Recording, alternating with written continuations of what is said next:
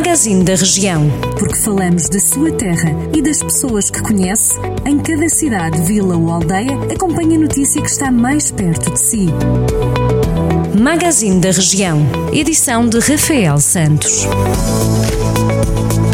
Magazine da região de hoje, o presidente da Câmara de Aguiar de Beira, Joaquim Bonifácio, defende que é necessário combater a Covid-19 com rigor, disciplina e perseverança e encarar a pandemia de frente e não negá-la. A afirmação foi deixada na mensagem que o autarca escreveu à população do Conselho e que foi divulgada nas redes sociais. Mais do que nunca, é necessário que façamos esse combate unidos, sem aproveitamentos oportunistas que apenas minam e enfraquecem a luta contra esse inimigo comum, escreveu Joaquim Bonifácio, acrescentando que em causa estão os valores de disciplina, resiliência e união e que no futuro a história julgar-nos-á pela forma como soubemos ou não pôr em prática estes valores para vencer este combate. O presidente da autarquia lembrou o trabalho feito pela Câmara no último ano face à pandemia da Covid-19, afirmando que a autarquia esteve na linha da frente do combate à pandemia e que procurou dar todo o apoio às pessoas e às instituições que dele necessitaram.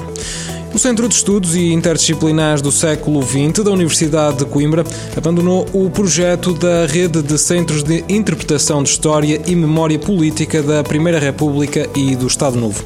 Ainda assim, o presidente socialista da Câmara Municipal de Santa Combadão, Leonel Gouveia, não atira a toalha ao chão e avisa que o Centro de Interpretação do Estado Novo, a funcionar na antiga escola Cantina Salazar, no Vimieiro, é para continuar.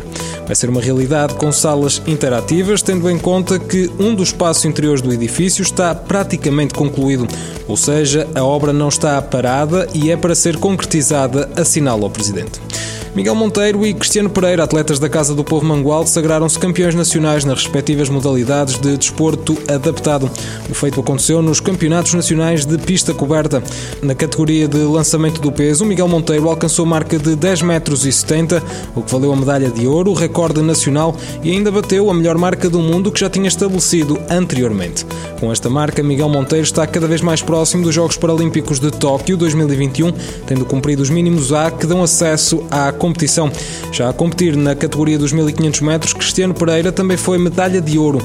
O atleta de 24 anos fez o tempo de 3 minutos e 57, o que valeu o título de campeão nacional e também os mínimos necessários para os Jogos Paralímpicos de Tóquio 2021, que estão estabelecidos em 4 minutos. Pode ler estas e outras notícias sempre que quiser em total permanência em jornaldocentro.pt. Jornal do Centro, a rádio que liga a região.